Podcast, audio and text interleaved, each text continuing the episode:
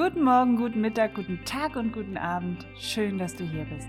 Ich bin Yvonne, die Patchwork-Mama, und dieser Podcast ist für dich, wenn du in einer Patchwork-Familie lebst. Er steckt voller Erfahrungen, Inspirationen und Ideen, die dein Patchwork-Familienleben leichter machen sollen. Ich wünsche dir viel Spaß. Ferienzeit, Urlaubszeit. Ja, darum geht es heute hier in der Folge 2. Mm, bei uns stehen die Herbstferien direkt vor der Tür. Ja, wunderbar. Und da dachte ich, das nehme ich doch mal zum Thema. Denn mit der Patchwork-Familie und allen zusammen in den Urlaubsfahren ist, ist echt eine Herausforderung. Zumindest für uns schon immer gewesen. Weil nie genau klar war, kommen alle mit? Wo wollen wir eigentlich alle hin? Ja, jeder hat unterschiedliche Ziele oder äh, Wünsche, sage ich mal, ja, nicht Ziele, sondern Wünsche. Ähm, jeder hat auch andere Vorlieben, wo der eine sagt, boah, ich möchte jetzt unbedingt ähm, ins Warme, ans Meer, den ganzen Tag ähm, äh, im, im, Sand, am Strand liegen, ja. Ähm, Hotel, all inclusive und am liebsten nichts tun und mich bespaßen lassen, sagt der andere, oh, ich will eigentlich den ganzen Tag wandern.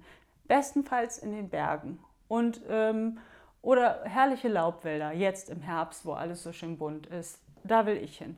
Und der nächste sagt, keine Ahnung, ich ähm, will Kultur haben und mir tolle Schlösser und einen Dom und weiß der Kuckuck was, eine fremde wilde Kultur kennenlernen. Ich habe keine Ahnung.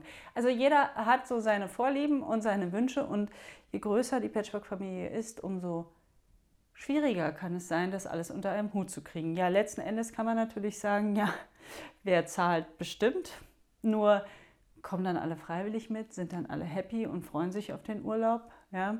Also wirklich so im Vorfeld zu klären, was hättet ihr denn gern, was wären denn eure Wünsche und zu gucken, können wir es realisieren, ja oder nein. Ist ja auch immer eine Frage des Geldbeutels. Nicht? Ähm, für eine große Patchwork-Familie ein Fünf-Sterne-Hotel, wo alles inklusive ist, äh, mit Flug und allem drum und dran, kann eine wirklich extrem kostspielige Sache sein. So, was dann noch erschwerenderweise hinzukommen kann, ist, wenn gar nicht klar ist, wer eigentlich alles mitkommt. Wer Zeit hat.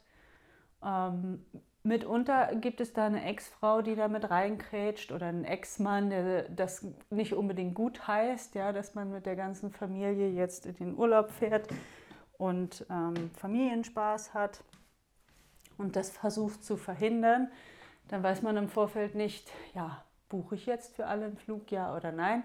Und darüber habe ich zum Beispiel mit Katharina Grünewald gesprochen, ähm, anlässlich des Kongresses. Ja, wir hatten ein Interview geführt zum Patchwork-Familienkongress.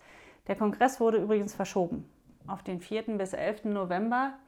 Jeder kann kostenlos teilnehmen. Du kannst dich jetzt noch anmelden unter www.patchworkfamilien-kongress.de. Katharina hat wirklich einen tollen Tipp und ähm, eine tolle Herangehensweise, also eigentlich auch Haltung zu diesem Thema. Und das spiele ich jetzt einfach mal hier ein. Ganz konkret wäre es so, wenn äh, ist ja ein Problem, wenn die, äh, wenn die neue Patchwork-Familie nicht klar hat, dürfen die Kinder mit in Urlaub oder nicht, weil die Ex-Frau unberechenbar ist oder nicht sich auf Planungen einlässt oder die Kinder die Erfahrung gemacht hat, dass die Kinder krank werden oder wie auch immer, mhm. dann ist das ein absolutes Problem. Wie, wie planen wir denn unseren Urlaub? Mhm. Und ähm, dann ist natürlich die Herausforderung, wie kriegt man jetzt ein, ähm, eine Konstruktion hin, wo man diese Unberechenbarkeit äh, möglichst äh, sein lassen kann. Also mhm so lassen kann, sich nicht dafür die, die Frau nicht weiter einschränken oder äh, sozusagen Druck ausüben muss, sondern sagt, okay, es kann jetzt sein, dass die mitkommen, es kann aber auch sein, dass sie nicht mitkommen. Das heißt, es ist absolute Flexibilität angesagt und dann ist man aber eingeschränkt in der Urlaubsplanung. Das heißt, Urlaubsplanungen im Flugzeug sind schwierig, weil dann unter Umständen fliegen die Kinder nicht mit. Das würde heißen, okay, wir können noch mit dem Auto fahren. Das ist meistens, äh, ist ja egal, ob da zwei oder vier Leute mitfahren. Dann äh, Hotelzimmer buchen ist auch schwierig. Das hieße, im Urlaubshäuschen sind wir wieder flexibler. Das heißt, man hat dann von außen einen Rahmen gesetzt, nämlich mit Auto in einem Ferienhäuschen. Das empfinden aber ganz viele, wenn man jetzt den Fokus auf Einschränkungen setzt, als ganz, ganz schlimm. Als, als würde die Ex mein Urlaub bestimmen. Genau. Nicht? Wenn man aber den Fokus dreht und sagt, was haben wir jetzt für Möglichkeiten und wir haben jetzt einfach, warum auch immer, nur die Möglichkeit mit dem Auto in ein Ferienhäuschen zu fahren, dann gibt es ja noch ganz viele Möglichkeiten. Mhm. Selbst wenn man es noch weiter, dann ist oft Reisepässe, die sie nicht rausrückt oder wie auch immer, ja. dann ist man halb Deutschlands sogar noch gefangen. Auch da gibt es noch Möglichkeiten. Das ist immer eine Frage, worauf fokussiert man? Auf das, was alles nicht geht und wer dafür verantwortlich ist? Oder auf das, diesen Freiraum, den man hat, zu nutzen. Mhm. Und das ist oft schon der ganze Dreh, mhm. dass man dann sagt, okay, dieses Jahr müssen wir einfach in Deutschland mit dem Auto in einem Ferienhäuschen Urlaub machen. Mhm. Ist auch nicht das Schlimmste, nee. wenn man es so sieht. Ne? Genau. Ne? Und wenn man damit sich frei macht, weil man hat unter Umständen in diesem kleinen Bereich sehr viel mehr Freiraum, als wenn man jetzt sagen würde, okay, wir müssen, wir können es nicht buchen, wir müssen Last Minute und die Flüge mhm. und die mhm. Hotelzimmer. Dann ist man ja wirklich abhängig von der Ex-Frau. Das ja. heißt, man hat nicht diesen Freiraum, den man eigentlich will. Ja. Also das ist äh, so ein ganz konkretes Ding, wie man hier einfach die Perspektiven mal drehen kann. Wow, also diese Haltung zu integrieren, allein ist schon eine echte Herausforderung, finde ich. Und wirklich nicht leicht. Aber wenn man das geschafft hat, dann hat man wirklich viel geschafft. Dann kann man sich auf die Schultern klopfen und kann sagen, wow, gut gemacht. Ähm, ja, und jetzt sitzt ihr meinetwegen alle im Auto, im Ferienhaus oder wo auch immer und dann seid ihr dort angekommen, habt das Urlaubsziel endlich erreicht und denkt, jetzt, jetzt Entspannung und jetzt wird es schön und jetzt haben wir uns alle furchtbar lieb und genießen in vollen Zügen den Urlaub. Ja, kann man haben, aber es muss nicht unbedingt so sein, dass im Urlaub die ganze Zeit Harmonie herrscht.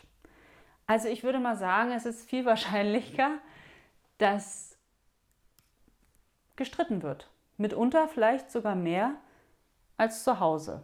Weil, wenn man im Urlaub zusammen ist, ist man ziemlich eng zusammen. Und ziemlich lange zusammen. Viel länger, als man während des Alltags zusammen ist, wenn die Kinder zur Schule gehen oder weiß der Kuckuck, was auch immer machen, man selbst auf der Arbeit ist und die Kinder dann nur morgens oder abends sieht oder an dem jeden zweiten Wochenende sowieso nicht da sind, keine Ahnung. Jetzt bist du plötzlich im Urlaub und hast die eine, zwei Wochen, wie lange auch immer, nonstop um die Ohren.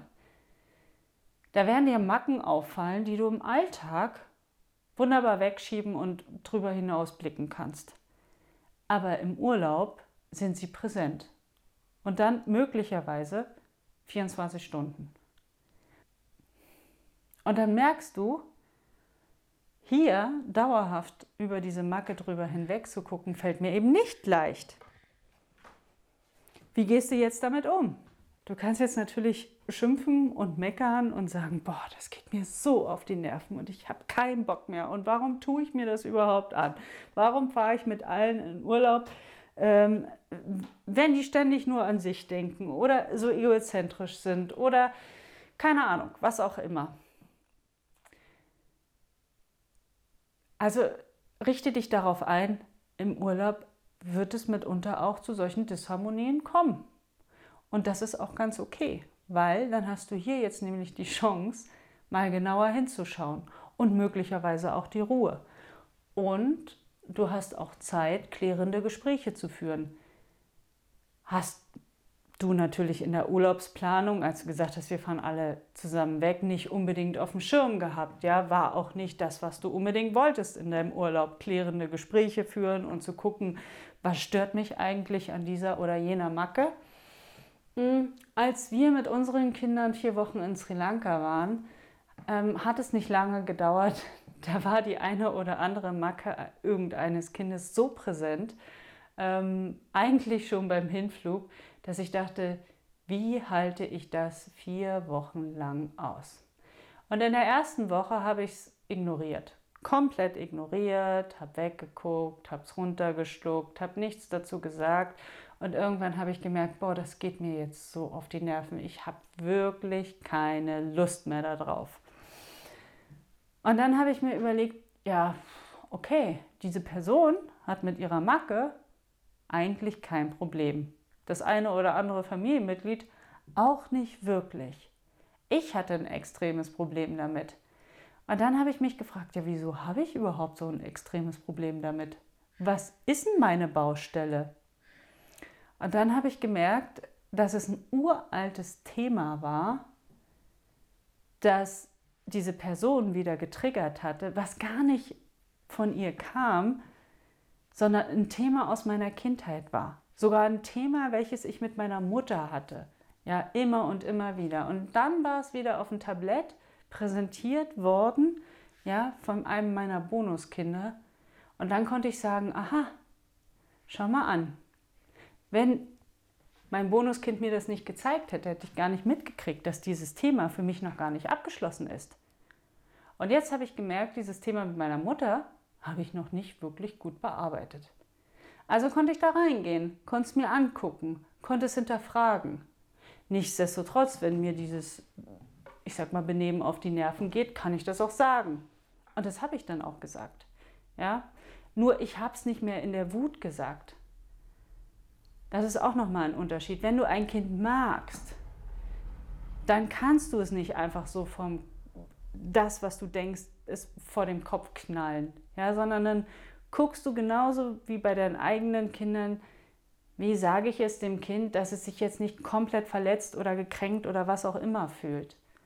Das finde ich ist immer auch wichtig dabei, denn wenn ich ein Kind ablehne, dann kann ich auch nicht in solche Diskussionen mit ihm gehen.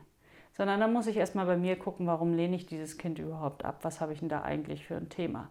Wenn ich aber grundsätzlich dieses Kind wirklich gern habe, dann kann ich ihm auch sagen, du, dieses Benehmen, das geht mir hier so richtig auf den Zeiger. Könntest du dir vorstellen, dass du das hier ablegen kannst im Urlaub? Ja, das ist ja auch ähm, eine Bitte, was es aus, wo es sagen kann, pff, nee, kann ich nicht, gehört einfach zu mir. Dann muss ich das akzeptieren. Ja. Aber genau diese Disharmonien sind eigentlich auch immer Einladungen für mich, zu, bei mir zu gucken zu gucken, was habe ich denn da für eine Baustelle? Ja? Ist es wirklich gerade dieses Thema, was so offensichtlich auf dem Tablett äh, serviert wird, oder was ist es da drunter? Ich mache das unheimlich gern, weil ich ganz oft feststelle, es hat immer was mit mir zu tun. Es hat immer was mit meinen Baustellen zu tun. Es hat immer was mit meinen Schattenseiten zu tun. Und wenn ich dann den Mut habe und zu so sage, ich gehe da jetzt rein, ich gucke es mir jetzt an, gehe ich da auch gestärkt wieder raus möglicherweise sogar mit einer besseren Beziehung zu diesem Kind. Ja? Ähm, weil die Klärung dann viel schneller da ist. Und im Urlaub kannst du dir ja Zeit dafür nehmen, hast du ja. Da kannst du dir auch Zeit für Gespräche nehmen, vielleicht für noch ein zweites oder drittes Gespräch. Und ähm, ja, warum es nicht auch ein Stück weit dafür nutzen?